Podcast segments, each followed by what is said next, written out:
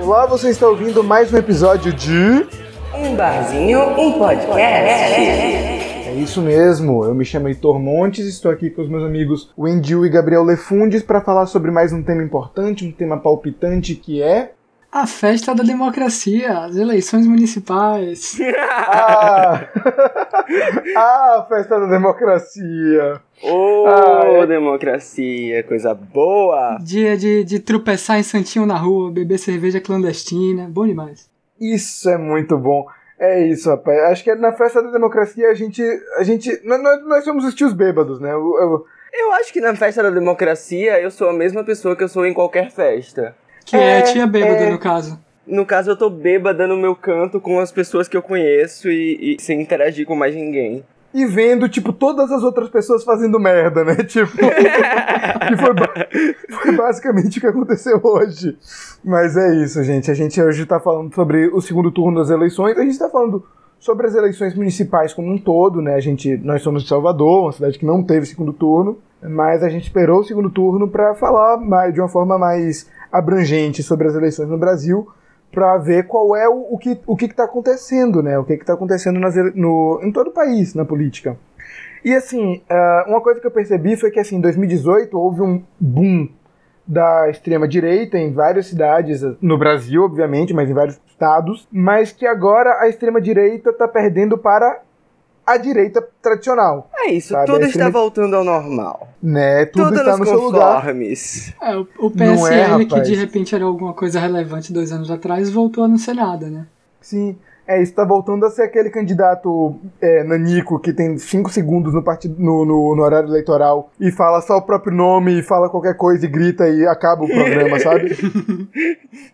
Então, a extrema-direita tá voltando pro lugar que tinha uns 20 anos atrás e a direita tradicional tá suplantando-a, né? Tá tipo partidos como PSD, oh, PSD, PSDB, DEM, Principalmente é, o DEM. O DEM, o DEM tá ressurgindo, né? O DEM teve uma, uma época que ameaçou acabar. Foi na época que o Kassab saiu do DEM, criou um partido próprio. O PSD, e aí né? todo mundo... O PSD. Que também tá forte nessas eleições. O PSD tá forte também. E o agora o DEM tá voltando a ser um partido relativamente grande no país. O que é uma desgraça, né? Então. Só um parênteses para quem não sabe, devido aos diversos rebrandings que o DEM passou, o DEM é o antigo PFL que costumava ser o Arena, que era o partido da situação na ditadura militar. Arena que é o, é o nome mais chamativo que eles tiveram até hoje. Acho que só foi piorando com o tempo.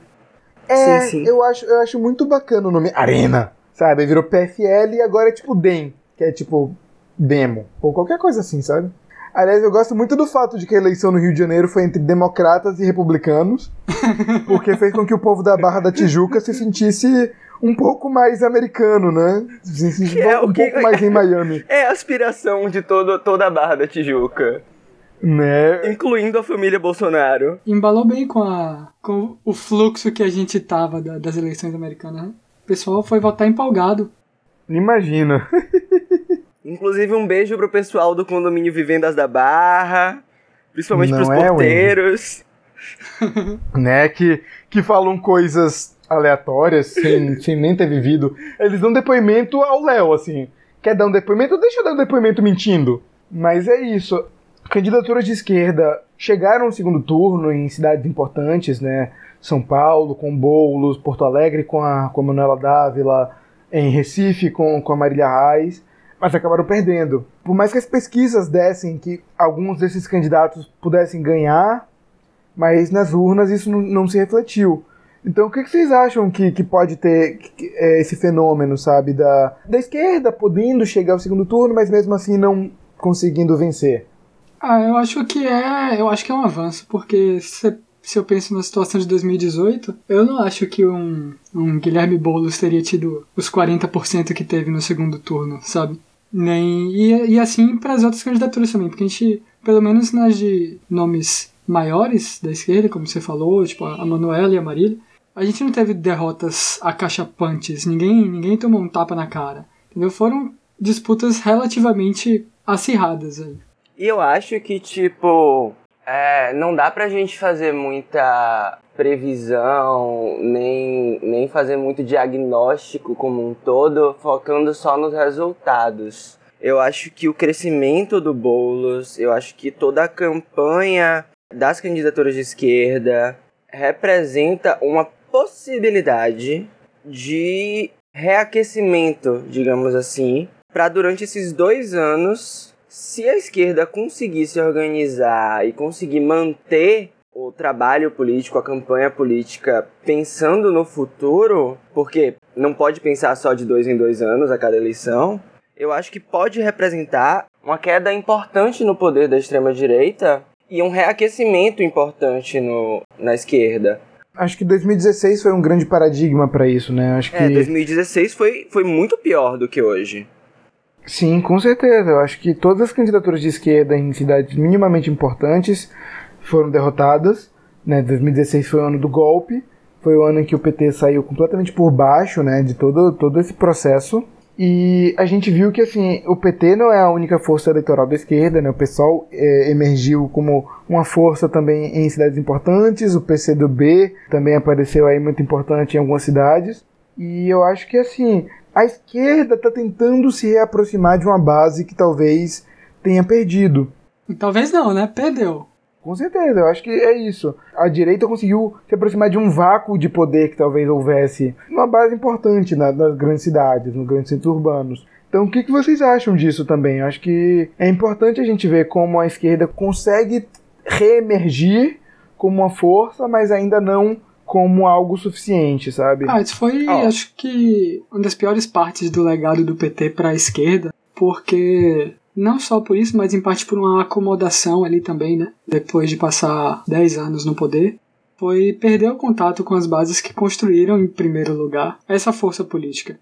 E, como a gente sabe, não existe vácuo, né? Em influência, em poder e nada, então, principalmente as igrejas evangélicas foram tomando esse lugar na, nos grandes centros urbanos, como você falou. E, assim, natural também, plenamente plausível. Se você, se está falando de eleição municipal, você está tendo um, um problema na sua rua, se você está tendo um problema na sua família, você quer a pessoa vai procurar quem? Vai procurar o prefeito ou vai procurar o pastor que ela vê toda semana, tá ligado? Então acho que a partir do momento que você perde esse contato de estar tá resolvendo o problema dessas pessoas para essas pessoas, é, você perde essa força. E não, não existe outra opção senão achar um jeito de se reaproximar, porque senão a gente vai ficar vendo o que aconteceu com o Boulos agora, que ele conseguiu um avanço muito grande ele conseguiu alcançar muita gente que a esquerda não alcançaria antes, mas ele ainda não performa como poderia em certos sectos da sociedade. Mas eu acho que assim, o Boulos, querendo ou não, ele é um nome relativamente novo. Isso, isso tem suas coisas boas, que ele não tem toda a bagagem do mundo da política que puxa muita gente para baixo, mas também é ruim porque gera desconfiança, principalmente com todo o aparato midiático contra ele.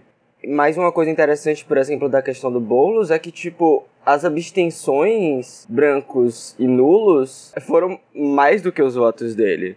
Então acho que tem uma grande fatia de eleitorado aí que nem o Covas nem o Boulos conseguem que tá, tipo, ainda pra, pra se conquistar, sabe? E é o que eu falei, eu acho que é, um, que é um processo mais a longo prazo. Então eu encaro com certo otimismo a performance do Boulos nessa eleição. E aproveito para comemorar a derrota do Crivella, que também para mim é uma vitória. Sim, com certeza. É, mas assim, essa questão das abstenções eu, eu fico meio reticente de fazer qualquer análise nisso por causa da pandemia, né? A gente tem uma parcela muito grande da população que só disse, ah, foda-se, não vou votar, não vou me expor. É, de fato. Certíssimo. É, além da, da questão das eleições para prefeito, a gente teve as eleições para vereador também e teve em muitas cidades assim um, uma eleição muito expressiva para candidatos a vereador que traziam questões identitárias muito fortes, né? Se eu não me engano, a vereadora mais votada em Aracaju foi uma mulher trans.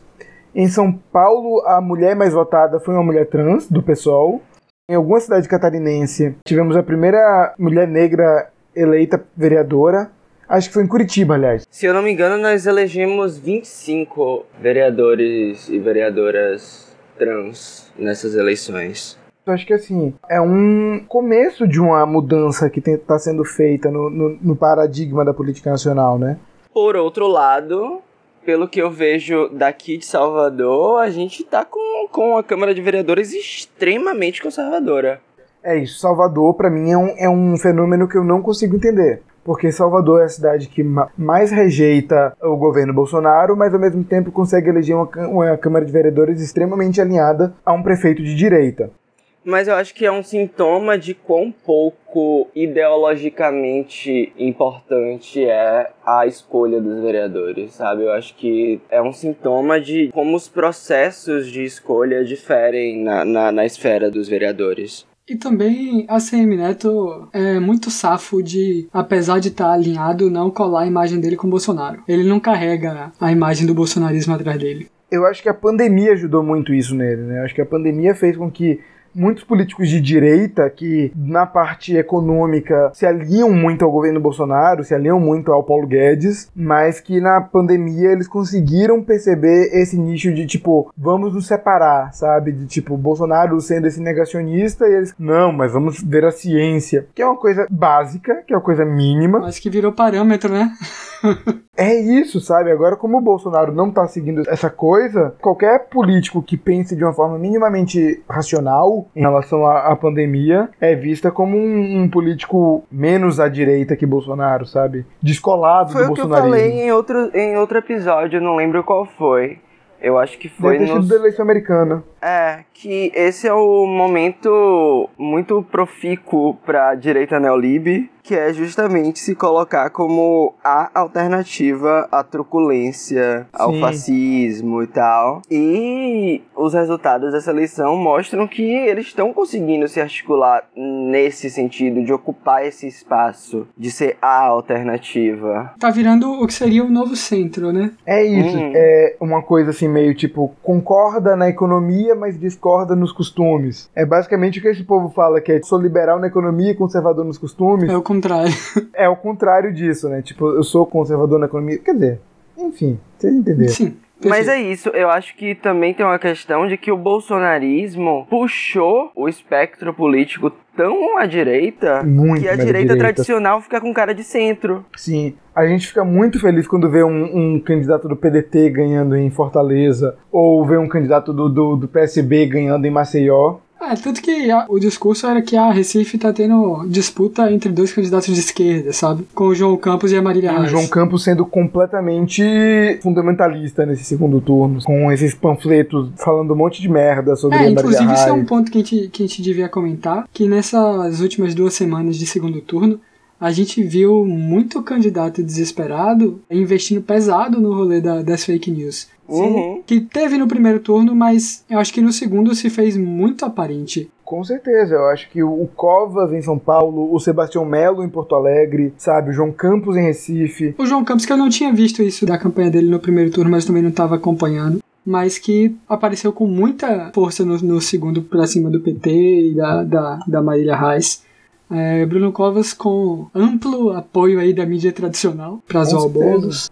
Pô, a forma como os veículos de imprensa estavam enquadrando o Boulos tava, tava feio, tava, sabe, tava muito Sim. óbvio, tava é isso, muito... sabe, tipo, a questão da, da conta dele, sabe, que tinha não sei quanto, 500 tipo, não tinha nem mil pô, reais, 500 conto. Tinha, é, 500 conto, sabe? Boulos esquece de. Não, era tipo, candidato oculta patrimônio, não sei o que, Guilherme Boulos. É isso, sabe? tipo, e ele só não colocou uma conta no banco, que é uma coisa que ele não precisava ter colocado, e não tinha nem mil reais na conta. Então era tipo.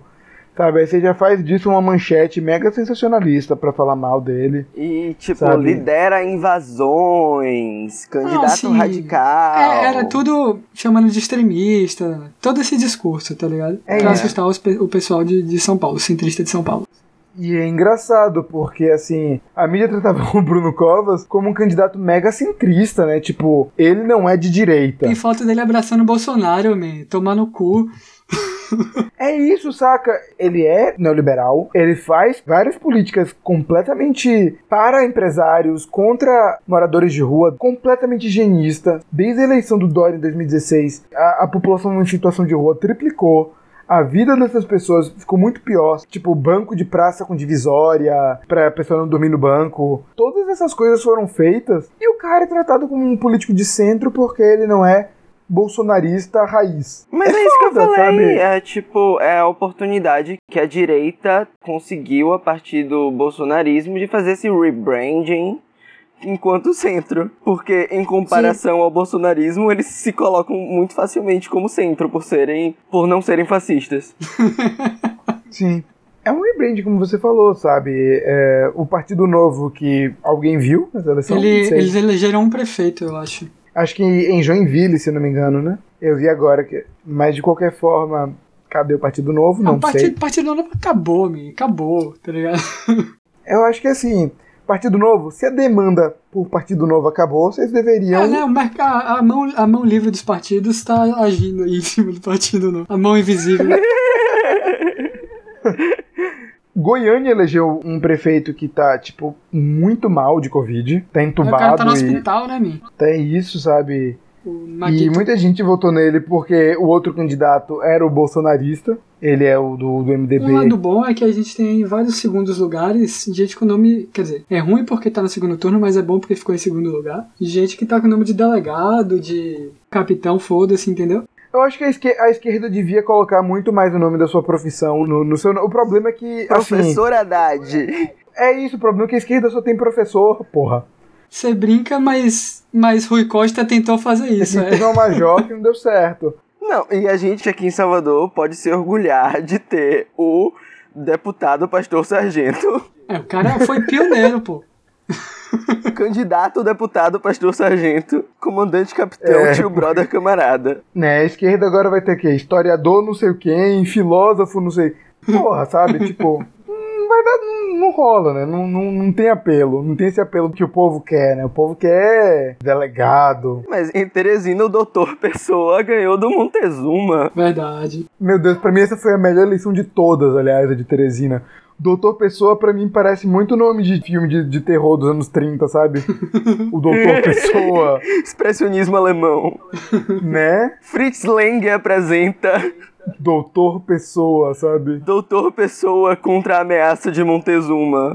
Doutor Humano. Pra mim é um filme muito do. daquele cara que fez O Destino de uma Nação. No Destino de uma Nação, não. Griffith? O Griffith. Veio Griffith, sabe? Contra o Montezuma, uma ameaça mexicana, sabe? Uhum. Doutor Pessoa contra o Montezuma.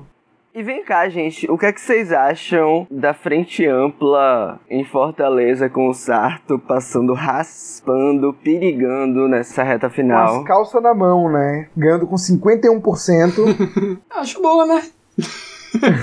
eu, eu acho que é, é basicamente isso, sabe? O bolsonarismo ronda. O bolsonarismo, por mais que não tenha ganho nessa eleição, tenha perdido com Crivella, com Russomano, perdeu em Belém também. Aliás, a gente precisa comentar sobre a eleição em Belém. Perdeu em São Paulo de nem ir para o segundo turno, né? Como Não é? Falou. Eu acho que o, bolsonar, o bolsonarismo ronda e o bolsonarismo tá, assim, nocauteado por enquanto, mas ainda tá vivo, saca? Mas eu acho que também é um grande sinal para essa galera defensora da frente ampla, que geralmente significa deixem suas pautas de esquerda de lado e, e sejam centristas pra gente ganhar, eu acho que é um excelente sinal para eles verem que, tipo, não isso é que eles estão propondo assim. também não funciona. Eu acho que se Frente Ampla fosse bom, ou Ciro ou a Marina iriam pro segundo turno em 2018. Não Haddad. Não é o caminho da conciliação total e vamos todos juntos e. Não, eu acho que assim. Não, eu acredito na Frente Ampla como houve com o Boulos, por exemplo. É porque, é porque as pessoas, quando falam isso, o que elas querem dizer é abram mão de suas candidaturas e se juntem todos atrás do Ciro Gomes. Tanto é. que todos os cálculos que elas fazem é tipo. Nossa, o PDT e o PSB amam esse, o, esse discurso. Se o Haddad não tivesse concorrida, eles pegam todos os votos do Haddad somam no Ciro e dizem: olha como ia dar bom. E não é assim, tá ligado? não dá pra todo mundo simplesmente dizer: eu não vou concorrer no primeiro turno. Foda-se. Não, não só isso, mas é tipo: todas as suas pautas de esquerda são o que coloca a gente atrás, sabe? Vocês têm que abrir mão delas. Com certeza. Sabe, olha o Joe Biden. A gente falou que o Joe Biden vai ser uma desgraça aqui para as eleições de 2022, porque né, todo mundo vai achar que não, a esquerda tem que abrir mão, sendo que lá o Joe Biden pegou muita coisa do Bernie Sanders para conseguir ter o mínimo de, de, penetração entre algum tipo de população mais jovem, mais esquerda. Eu falei a palavra penetração e ele assim desriu. Aí, aí, sabe, aí fica difícil falar sobre política, porra. Mas, enfim, completando meu raciocínio, que foi completamente atrapalhado por um adolescente de 12 anos, o caralho, uh, uh, eu me perdi. O Joe Biden, você tava falando da mínima penetração do Joe Biden. É porque ele, com- ele tem quase 80 anos, né? Então com o tempo fica um pouco mais difícil. Já diria o Silvio Santos que a pipa do vovô não sobe mais. Mas. Eu esqueci o que eu ia falar. Peço perdão pelo vacilo. Ah, sim, é, o Boulos. O Boulos. É isso. O Boulos conseguiu no segundo turno ter o Lula, o Flávio Dino, o Ciro e a Marina na, na propaganda, sendo um cara do PSOL, que é um partido mais à esquerda que o PT, É, por exemplo. os- unindo os candidatos da, da própria disputa à prefeitura com ele também, né? Fazendo ações com ele, fazendo campanha. É isso, o, o Gilmar Tato e o Orlando Silva. Pô, o Tato foi muito, muito forte na campanha do Boulos no segundo turno. Sim. Sim. O que mostra também uma humildade, digamos assim, do PT, que o PT às vezes não tá disposto a ter. Sim. Ah, ele foi super elegante na, na campanha toda. A questão é só que ele nunca foi viável. Também. Eu acho que se como desde o início ninguém olhava pro Tato e falava, olha, ele vai ganhar a eleição, ele percebeu que, tipo, é, talvez eu não ganhe. E aí ele conseguiu ter a- um- essa coisa honrosa de ir pro Boulos e, e, tipo, fazer campanha, mesmo agora nessa reta final com o Boulos com, com Covid. Então acho que foi, foi muito bacana da, da, da parte dele e do Arnold Silva também. E assim, o PSOL é um partido mais à esquerda que o PT, mais à esquerda que o PDT, não sei nem É, eu falei segundo isso. a, a Globo News, de extrema esquerda. Meu Deus, é extremista, sabe? O Boulos quer que a população de rua tenha moradia digna. Meu Deus, extremista. Ridículo esse tipo de pensamento. Eu acho um absurdo, sabe? Pessoas morando em casas. Né? Tipo, sendo que na Constituição tá lá, que é um direito fundamental da A do- do Constituição cidadão, né? morreu com Ulisses Guimarães. Tá, tipo, no fundo do oceano, em algum lugar, sabe? Gente, mas vocês têm que lembrar que a primeira dama de São Paulo já falou que as pessoas moram na rua porque querem, entendeu? Porque estão acomodadas. Porque recebem quentinha. Bia Dória sempre sendo um baluarte do, do pensamento humano, Isso humanista. é uma coisa que sabe? a gente deve, vale a pena falar também, que, que Dória... A Bia Dória? Não, não, Não a, vale a não a Bia falar. Dória, não. Mas que o Ah, Dória foi completamente escondido pela campanha do, do Covas. O Dória e o, e o Ricardo Nunes. Sim. Todos foram tratados, tipo, não existem. Em entrevistas, em debates, quando eram mencionados, eram tópicos a se esquivar, tá ligado? Sim, é isso. O Bruno Covas ganhou apesar do Dória. E, e apesar do vice também, que ninguém sabe quem é, ninguém sabe que tem caso de agressão à, à mulher, tem rolê bugado de. Em relação à, à creche, né? A contrato de É, ele é investigado também. por, por desvio de dinheiro. Então, assim. Como o Covas é do PC do. do, do PC do B? Co- como, como o Covas é do PSDB, daqui a dois anos ele sai para se candidatar a governador. Porque muito provavelmente o que o Dória sai para se candidatar a presidente. Ele falou na declaração. Acho que ele tava preocupado com isso. Ele falou hoje na declaração, hoje cedo. Fez questão de falar hoje cedo que queria sair no dia 1 de janeiro de 2025. Sabe quem falou a mesma coisa? O Dória. O Dória. O Serra também falou que não vou cumprir os quatro anos como prefeito. Não, eu, eu não, eu não entendo como São Paulo ainda cai nesse migué, velho. A cidade de São Paulo podia entrar no Guinness como o maior trampolim do mundo, sabe? tipo, é um, virou um, o Hop Harry, sabe? Tipo, você ganha a eleição para São Paulo blá, blá, e, vira e vira governador. Assim, eu acho que se, o- se o Dória for candidato a, a presidente, o Covas vira candidato a, a governador. Eu não duvido, mas também eu não sei se iam querer botar o Covas, porque sinceramente ele ganhou ali no nome da família e no nome do PSDB, porque o homem não tem carisma nenhum, bicho. Meu Deus, ele, é, ele é tipo. É uma parede, velho, dá não. Ele é, uma parede, ele é uma parede, tipo, é, sabe, a porta do meu quarto tem mais carisma que o Covas. Enquanto que o Boulos é o ser humano mais carismático do mundo, sabe? Eu devo dizer que eu tô, eu tô realmente triste. Tipo, eu não achava que o Boulos ia ganhar. Mas você Mas- esperava. Mas eu queria, sabe? Eu tô realmente triste. Todo mundo meio assim, porque a, a campanha do Boulos fez uma coisa que acho que ninguém fazia na esquerda desde, sei lá, Lula. Dilma em certo Lula ponto, 2002, eu mas com acho. certeza o Lula, que é tipo, porra, eu quero ganhar porque eu tenho esperança que é uma coisa que vai melhorar, tá ligado? Se ganhar. E Sendo que a gente nem mora em São Paulo, tá ligado? É, né? con- Tipo, conquistou, conquistou as pessoas e- no tipo, porra, pode dar bom e não no só ah, é o menos pior. Que é uma coisa que acho que não acontece com muita frequência aqui. É. Eu tava olhando aqui uma comparação dos partidos, a variação entre 2016 e 2020. Só pra vocês terem uma ideia, o DEM ganhou 190 prefeituras, O MDB perdeu 263 prefeituras. É, deixa eu ver. O PCdoB perdeu 35, o PDT perdeu 19. O PP ganhou 184 prefeituras. Ai, meu Deus. Mais um partido do Centrão. Essa eleição é basicamente feita pro Centrão. A extrema-direita, né, o PSL da vida, o Republicanos, esses partidos assim, muito mais à direita, o Patriotas, na verdade, o Republicanos ganhou 104 municípios a mais e o PSL ganhou 60 municípios a mais. É porque o PSL em 2016 não existia. Né? O Bolsonaro em 2016 acho que era do, do, do, PSC, se eu não me engano. Mas de qualquer forma, o Republicanos é um partido muito estranho, porque o, o, o candidato do Dino no segundo turno em São Luís era do Republicanos, né? Tipo, era, é muito estranho isso. O candidato do cara do uhum. PCdoB ser do Republicanos contra um cara do Podemos. É, é meio esquisito. Mas. E o Perder perdeu 77 municípios, enquanto o PSDB perdeu 278 municípios.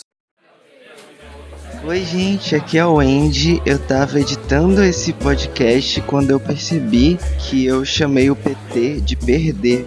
Eu queria deixar claro que não foi de propósito, foi por engano, talvez possa ter sido um ato falho, não sei. Mas foi um engano. Fiquem agora com o restante do episódio. Eu acho que tem uma pulverização maior. Tem mais partidos aí que eram nanicos e que estão agora conseguindo alguma coisa. O PP, que era um partido assim que o povo só lembrava por causa do Maluf, essas coisas assim, tá voltando a ser uma força nacional. O Podemos, que era o antigo PTN, que ninguém sabia, nunca tinha ouvido falar, também agora tem um partido que ganha capital. O Republicanos, que perdeu no Rio, e perdeu feio em São Paulo. Mas também é um partido que nacionalmente agora é o partido dos Bolsonaro e não sei o que e tal. Eu só queria assim falar um pouco sobre questão de pesquisa, porque não sei se vocês perceberam que as pesquisas foram muito otimistas para os candidatos da esquerda e quando chegou nas urnas, os candidatos da direita ganharam muito mais, assim. Recife estava 50-50 e o não vou dizer que o, o, João Campos é direita, apesar de ter se comportado como. É, o mais à direita, vamos dizer. É isso. Mas o João Campos ganhou com acho que 55 a 56%. São Paulo tava 55 a 45 e o Covas ganhou com 60. Uhum. Sabe? A Manuela tava ganhando em Porto Alegre pro Ibope, o Sebastião Melo ganhou. É, a Manuela para mim foi o maior caso de porra, o que é que tá rolando? Eu acho que é isso, sabe? Eu não sei se as pessoas estão com vergonha de dizer que vão votar em candidatos de direita. tipo o Trump em 2016 que dizia que tinha uma maioria silenciosa ou qualquer coisa assim, saca? É, eu, eu mamãe falei esse ano também. mamãe falei, tipo, tinha 2, 3% nas pesquisas e ficou com acho que 8 ou 9. Acho que foi perto assim. de 10, ele ganhou do, do Gilmar Tato. É isso, ganhou do Gilmar Tato, ganhou do Russomano. Então, eu não sei o que está rolando com os, com os institutos de pesquisa, ou se é com a população que tem vergonha de dizer que vai votar num candidato chamado Mamãe Falei. eu teria vergonha, sinceramente. Eu não sei, eu, eu achei que apesar dessas. Não sei se é minha impressão, porque eu olho com mais bons olhos também as candidaturas de esquerda, mas eu tive essa mesma impressão que você. Mas em geral, eu achei que as pesquisas foram muito acertadas, velho. Tanto no primeiro e no segundo turno, por mais que diminua um pouco, aumente um pouco a flutuação que eles previram, eu achei que não tiveram grandes surpresas, sabe? Fora, sei lá, a Manuela que começou muito bem, mas que já tinha, já vinha dando sinais de que não ia ser tão fácil. As projeções da, da, dos institutos, em geral, assim, bateram. Mas Recife e Porto Alegre, principalmente, foram surpresas muito maiores do que as, as pesquisas sequer apontavam. É isso tendência, sabe? A pesquisa tipo... foi tipo 50-50 e, e, o Bruno, e o João Campos ganhou com 56. 55, 56%. Sabe, em Porto Alegre tava 51 a 49 para Manuela e o Sebastião Melo ganhou com 54%. É isso, não, não era nenhuma questão de apontar tendência, sabe? Tipo, eles erraram até mesmo nisso. Então, não sei, é uma coisa a se pensar em relação aos institutos de pesquisa, que não sei se tem a ver com abstenção, não sei se tem a ver com gente que não declarou o voto. É algo a se pensar também.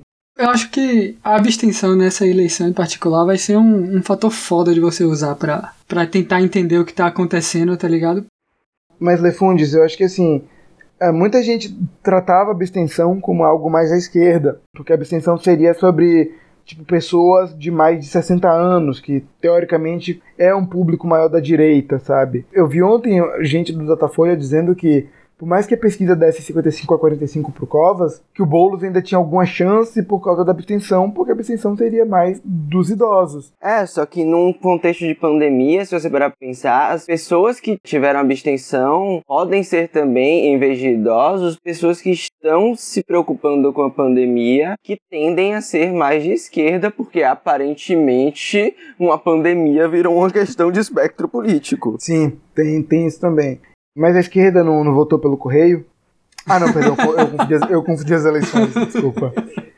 E sim, eu acho assim, a esquerda tem uma mentalidade muito mais. Por exemplo, no Rio de Janeiro, a esquerda saiu de casa para votar no Eduardo Paes. Pela segunda eleição consecutiva, a página Fora Eduardo Paes incentivou o voto no Eduardo Paes. E enquanto isso, por exemplo, a direita soft, a, a direita assim, não tão direita, direita. Aquela direita de várzea, né? A direita de várzea, a direita raiz, Com a bola no pé e um sorriso no rosto. né? É incapaz de votar num candidato mais à esquerda. Foi o que aconteceu em 2018, assim. Muita gente de direita, mas votou assim, escondido. É, não, acho que o pessoal prefere anular o voto e depois culpar a esquerda porque não ganhou, tá ligado? É, a culpa da eleição do Bolsonaro é do PT. Eu acho que uma característica muito forte da direita brasileira é que eles não são de fato democráticos. Mesmo a galera, a direita soft, a direita não bolsonarista, eles não têm muito apreço pela democracia. Eles ajudaram a viabilizar o crescimento do Bolsonaro. Eles querem a manutenção do status quo, eles querem a manutenção das desigualdades sociais, eles têm um ódio de classe tremendo. Então, tipo, eu acho que, que a esquerda, no geral, tende a ser, infelizmente, democrática demais. É um problema, realmente. Não, eu acho que 2020 você achar que democracia do jeito que ela existe no nosso país é a solução, eu acho que é muita inocência. É isso, eu acho que o Bruno Covas, por exemplo, há três dias da eleição, Puta que pariu, meu. Fiquei com muita raiva com o disso. jingle da campanha. Como assim, E meu? ninguém falou nada, sabe? Ninguém falou nada. Enquanto que o, o Boulos pega Covid, tem uma matéria tipo: Boulos participou de não sei quantos eventos após aliada ter tido Covid, sabe? Até hoje tem a história do pão com mortadela nas manifestações, pô. Aí o parceiro vai e faz uma fila do tamanho da desgraça pra distribuir cesta básica três dias antes da eleição e ninguém fala, meu. Sim. Talvez esteja certa, saca? Nesse rolê de ser democrático demais, no sentido de que, tipo, muita gente foi lá, sabe, é, botou o dedo na que boa depois de votar 25 lá no Rio, e a direita é incapaz de fazer isso. Se em 2022 tiver um candidato da extrema-direita e um da esquerda, assim, eu, eu, eu, eu me fico, eu fico um pouco triste de chamar o PT de esquerda. O PT é centro-esquerda, gente. O PT era esquerda até, até a carta ao povo brasileiro. Sim, sim. Eu acho que só um candidato assim vai poder ganhar, chegar a um segundo turno em 2022. O Haddad, pra mim, é um candidato que é, é a cara do, do PT presidenciável. Sim, o Haddad era o candidato perfeito para o contexto do PT em 2018. O Haddad era um candidato sensacional. E a- o fato da direita preferir se juntar ao fascismo do que à centro-esquerda, O problema é, é- é a construção da narrativa, né? Porque a, a gente que é, que é de esquerda vê o PT como centro-esquerda.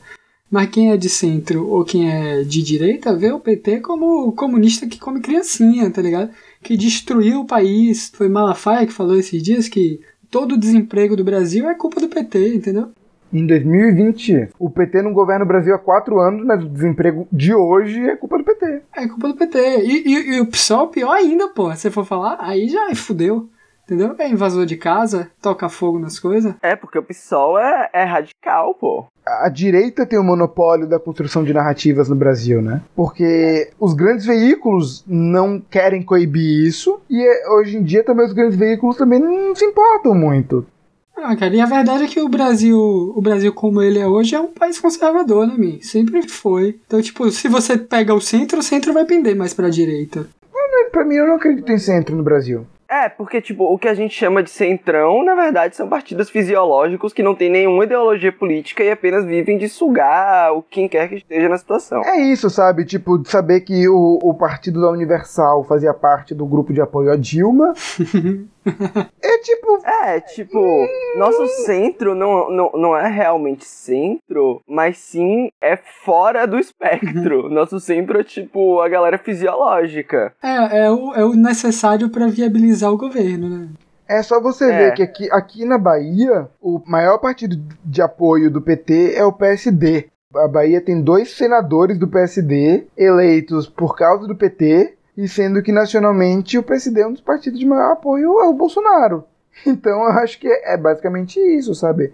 É fisiologismo no seu estado mais puro. Senadores nos quais a gente teve que votar pra evitar eleger o bolsonarismo. né?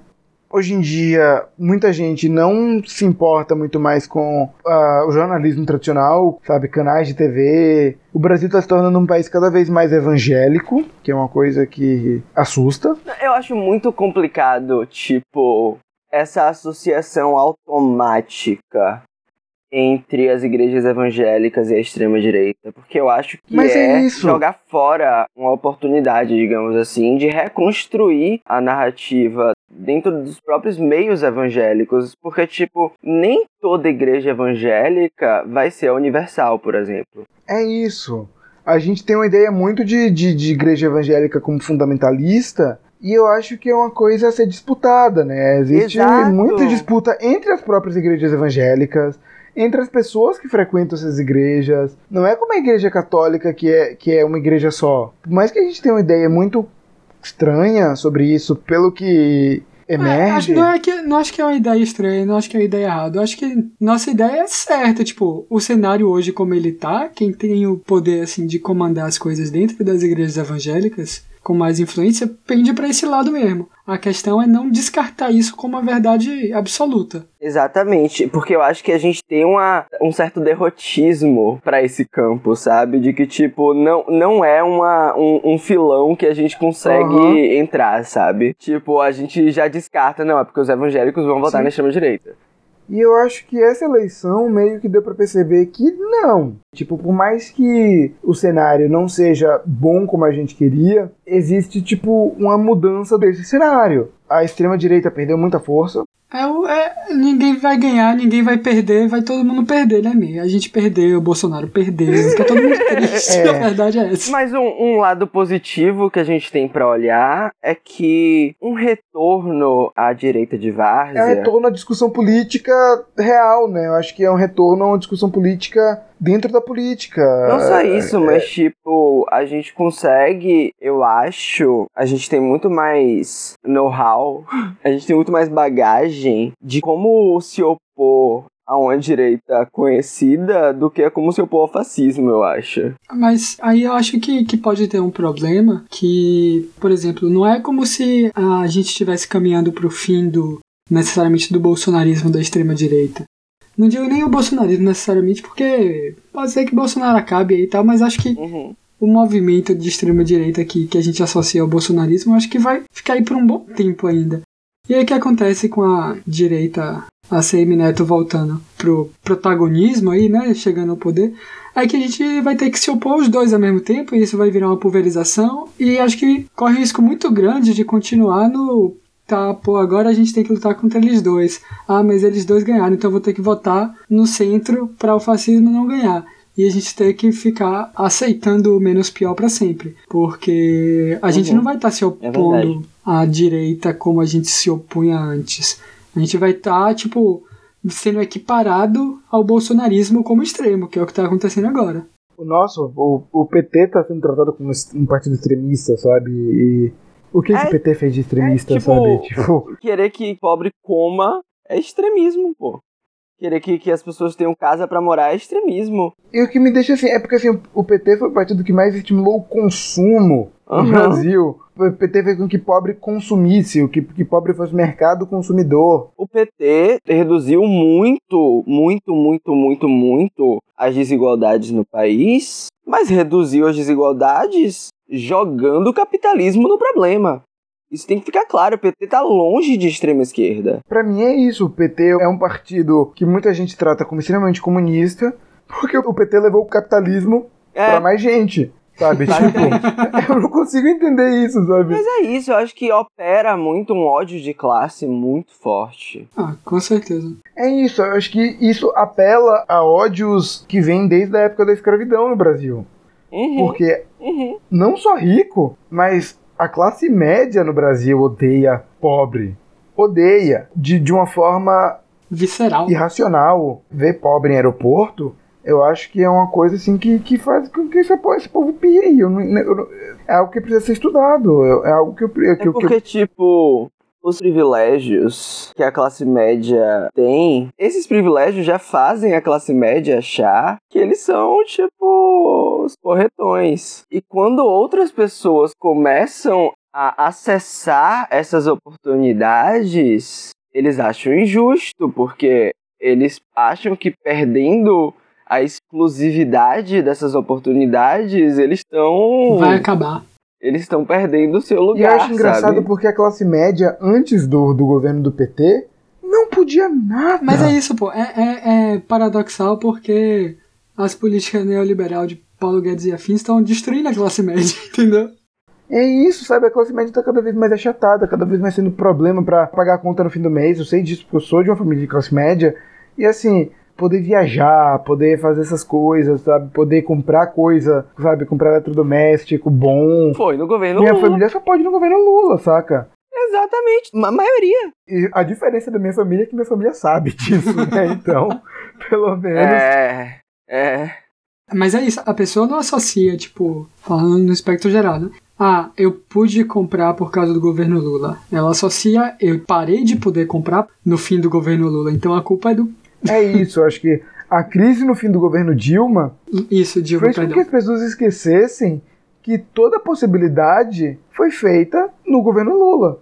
A crise no fim do governo Dilma, que vamos combinar, foi uma crise econômica em grande parte fabricada por uma crise política. Fabricada. Claro, porque assim, durante o ano de 2014 existia problemas e tudo, a eleição da Dilma. Dilma, pra mim, acho que talvez tenha tido um pouco de estelionato eleitoral e assim, não é diferente do que de todos os partidos que fizeram isso durante todos os, os anos de, de democracia no Brasil. Mas a questão é que assim, como a Dilma ganhou com uma vantagem muito pequena em relação ao Aécio, toda a direita resolveu implodir o governo Dilma no Congresso Sabe, a Dilma não apoiou o Cunha, o Cunha ficou puto, e eu acho que a partir disso todo mundo, todo o Congresso foi feito pra que, tipo, vamos implodir o governo Dilma através de pauta-bomba. Tudo que a Dilma tentava fazer pra reduzir o déficit fiscal, aliás, déficit, porque é uma palavra que ninguém consegue falar certo, déficit, todo mundo fala déficit, eu acabei de falar déficit. Eu geralmente falo déficit, porque o T, o T não sai, é foda.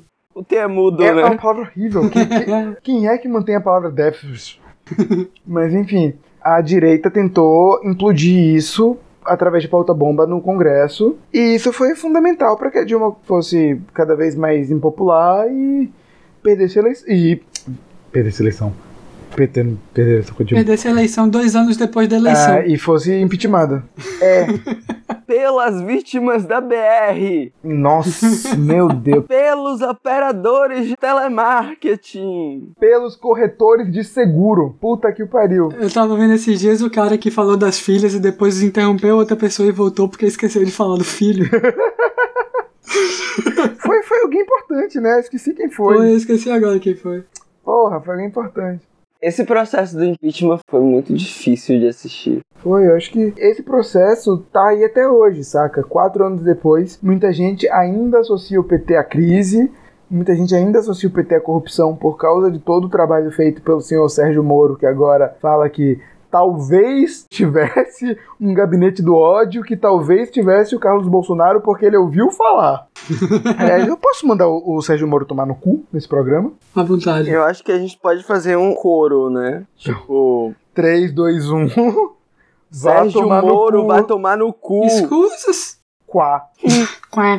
Porque o presidente. Eu queria, eu queria, eu queria pedir escusas, quá. Gente, acho que a gente desviou um pouco do foco. Não, mas é isso, tipo, é verdade, desculpa. A gente tá imitando o Sérgio Moro. Mas não porque o Sérgio Moro ainda é tratado como um presidenciável, o Joe Biden brasileiro como o Luciano Huck. E eu acho que era esse o meu próximo ponto. E vocês não, não sacaram a minha genialidade, minha malemolência. 2022 começou hoje pra muita gente, né? Então, o que, que vocês acham que pode haver em 2022? O que, que a esquerda pode fazer? O que, que a gente pode fazer para evitar que o Luciano Huck seja o nosso presidente e que para ganhar o Bolsa Família a pessoa tenha que andar no monociclo do Itaú cantando Roberto Carlos vestido de papagaio, sabe? Eu não tenho como opinar. E lá se foi todo o conceito do nosso programa. É. Agora ou nunca, bicho. Não, sério, é- é- eu, eu acho que, tipo, se tem uma coisa que os últimos anos mostraram é que, tipo, não tem como em 2020 a gente opinar sobre 2022, porque, tipo, pode um meteoro cair daqui a dois dias e, tipo, mudar tudo. É. Eu acho que, assim, coisas imutáveis, vamos dizer assim. Ah, acho que todo mundo, talvez não só a esquerda, mas muita gente vai querer aprender e se espelhar na campanha do Boulos, porque os caras brocaram demais, na real. De verdade mesmo. Foi talvez a melhor, a melhor campanha de prefeitura, principalmente no, no- pelo menos no segundo turno. Atingiu o Brasil todo de um jeito que nenhuma outra atingiu. Uhum. Conquistou muita gente que não se via votando em esquerda ou outra coisa assim. Isso tudo naquele esquema de 17 segundos de horário eleitoral na TV no primeiro Mas turno. sinceramente, por mais que a TV ainda seja importante, ela tá sendo cada vez menos. Não, mas isso, isso eu vou falar uma coisa que ele mesmo falou, que é tipo, os 40% dele mostram isso, tá ligado? Principalmente porque ele era um cara desconhecido até 2018, mas justamente por isso a TV é importante em fazer você conhecer as pessoas, tá ligado? Tipo, uma boa parte da população que não tem contato ou acesso às redes, seja por falta de infraestrutura, seja porque é um tiozão que não tá ligado no, no YouTube, vai conhecer as coisas pela TV. E se ele nunca ouviu falar do Boulos, não é a campanha dele muito foda nas redes sociais que vai alcançar essa pessoa. Então, no levar a pessoa até essa campanha alternativa, a TV ainda tem um papel muito grande. O Brasil ainda tem um monte de gente que só não tem internet também, tá ligado? Uhum. O Boulos conseguiu furar uma bolha de algumas formas, né? Primeiro furar uma bolha da esquerda, que o PT tinha um certo monopólio, especialmente em São Paulo. É engraçado, porque em São Paulo o PT era maior e o PSOL suplantou o PT, e no Rio o contrário, né? Então é isso. Pra 2022, acho que a, a esquerda tem muito o que repetir ou, ou adaptar esse tipo de, de campanha, mas eu não sei. No, no resto, eu me sinto que nem o Andy, tipo... É, eu acho que ninguém faz a menor Eu ideia. acho que a gente tem algumas lições a aprender. Eu acho que o, que- o máximo que eu posso falar é isso, Sim. sabe? Não tenho como projetar nada, mas eu acho que. A gente não tem noção de quem vão ser os presidenciáveis dos partidos, tá ligado? É isso, sabe? Ninguém sabe como vai estar o Brasil pós-pandemia. Se, se é que vai ter um pós-pandemia ou qualquer coisa assim. É, porque tem muita gente que vai se recusar a se vacinar, vacina chinesa com chip do Bill Gates e tal. É tudo muito difícil. Eu acho que talvez seja a eleição pré-presidenciável mais estranha de todas. Porque em 2016 tinha essa tendência à direita que a esquerda não, não se ligou e o Bolsonaro saiu surfando por cima de tudo, sabe? Até tipo, sei lá.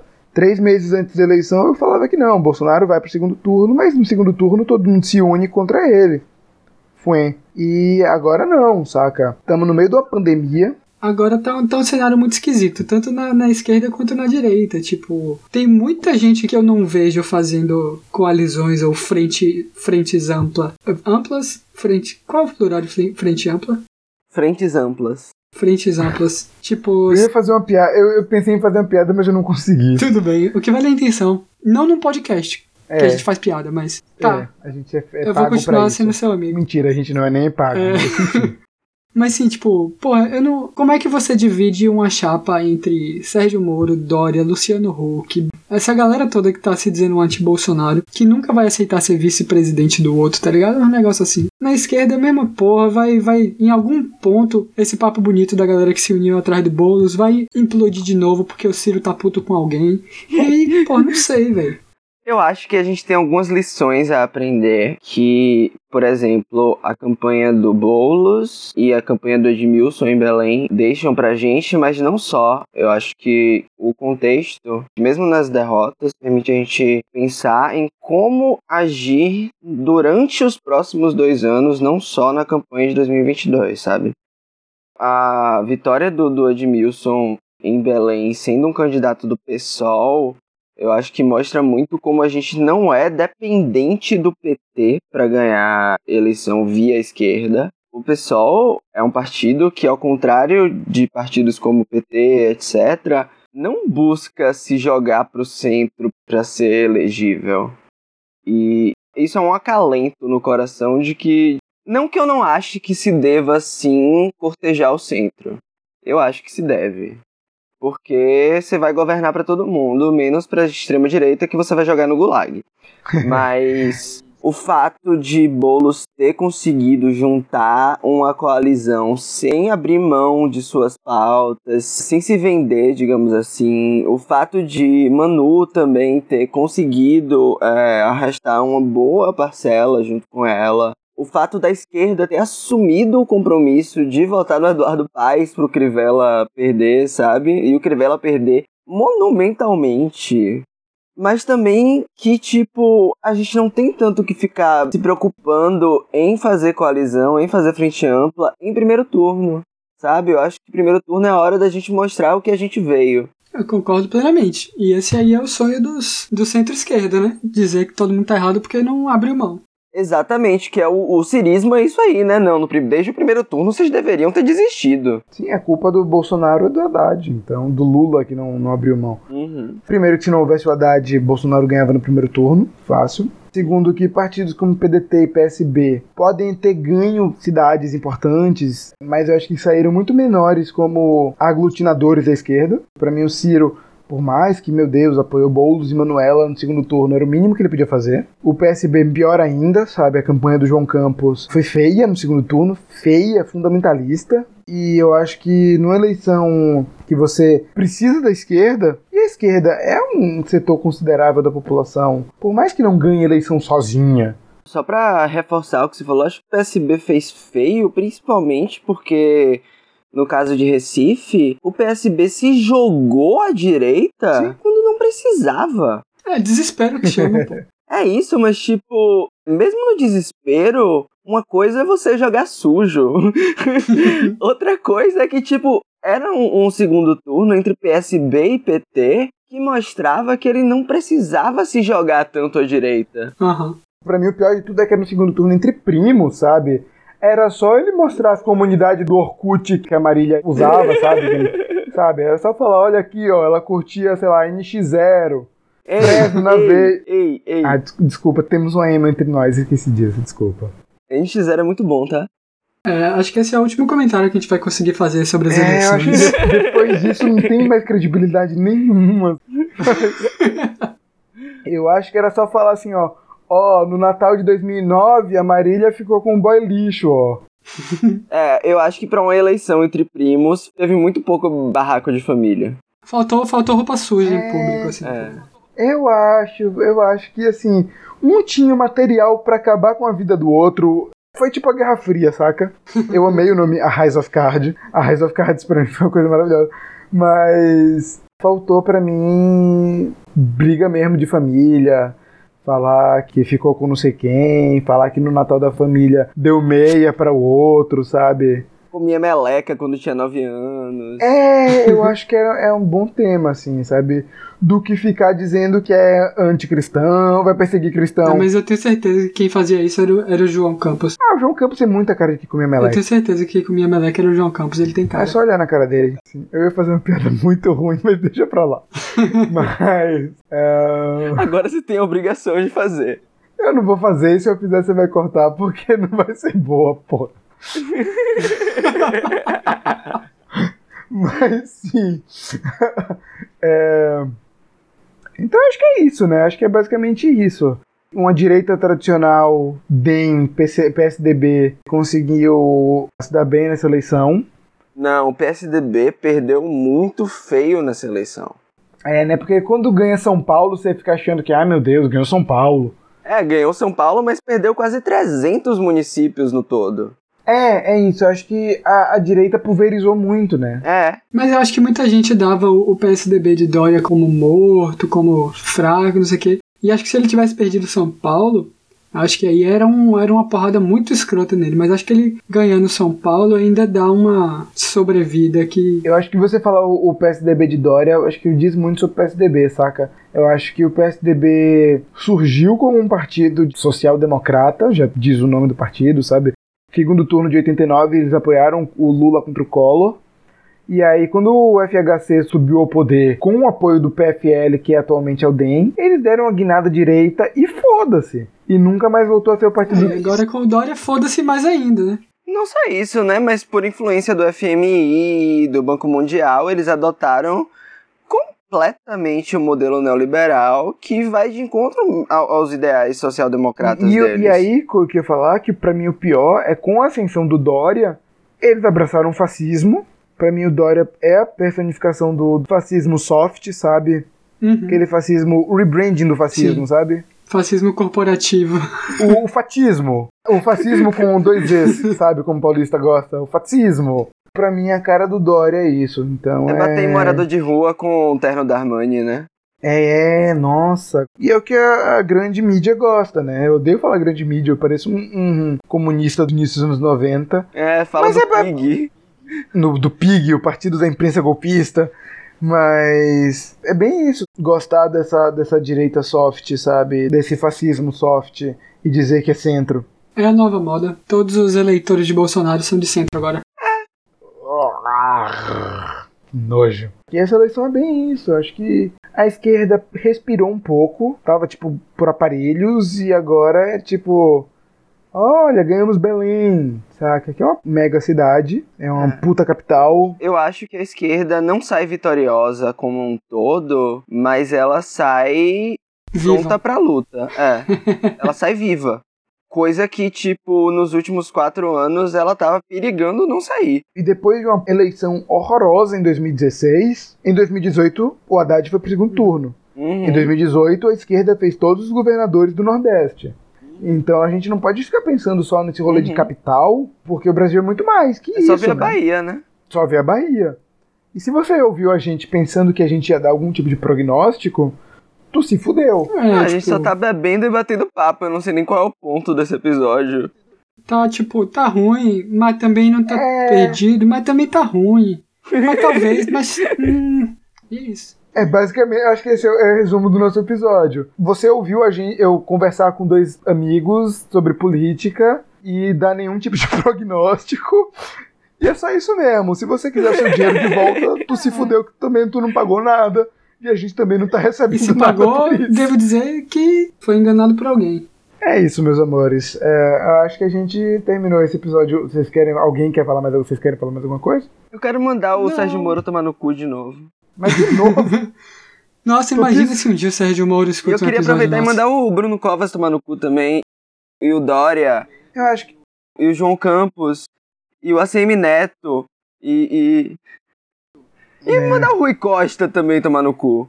Se um dia a gente ficar grande o suficiente, eu quero que a gente grave um, um episódio armadilha, onde a gente se faz de tipo neoliberal e a gente menciona o Sérgio Moro pra ele ouvir, e aí no final do episódio a gente manda ele ouvir esse. E aí a gente manda ele chegar aqui e aqui a gente manda ele tomar no cu. E aí a gente fala, tipo, faz um, faz um vídeo no YouTube, tipo, trolei o Sérgio Moro. e veja o que aconteceu. ah, mas não, gente, o Sérgio Moro não, não, não ouve podcasts, ele ouve no máximo a Jovem Pan. Com É certeza, né? Porque ele é mega presidenciável. Jovem Clã, que deve estar amando o Moro e dizendo que ele é mega de centro. E só se for o centro do cu dele. então, é isso, gente. No centro do cu do Moro tem um Luciano Huck. Tem uma figura oculta.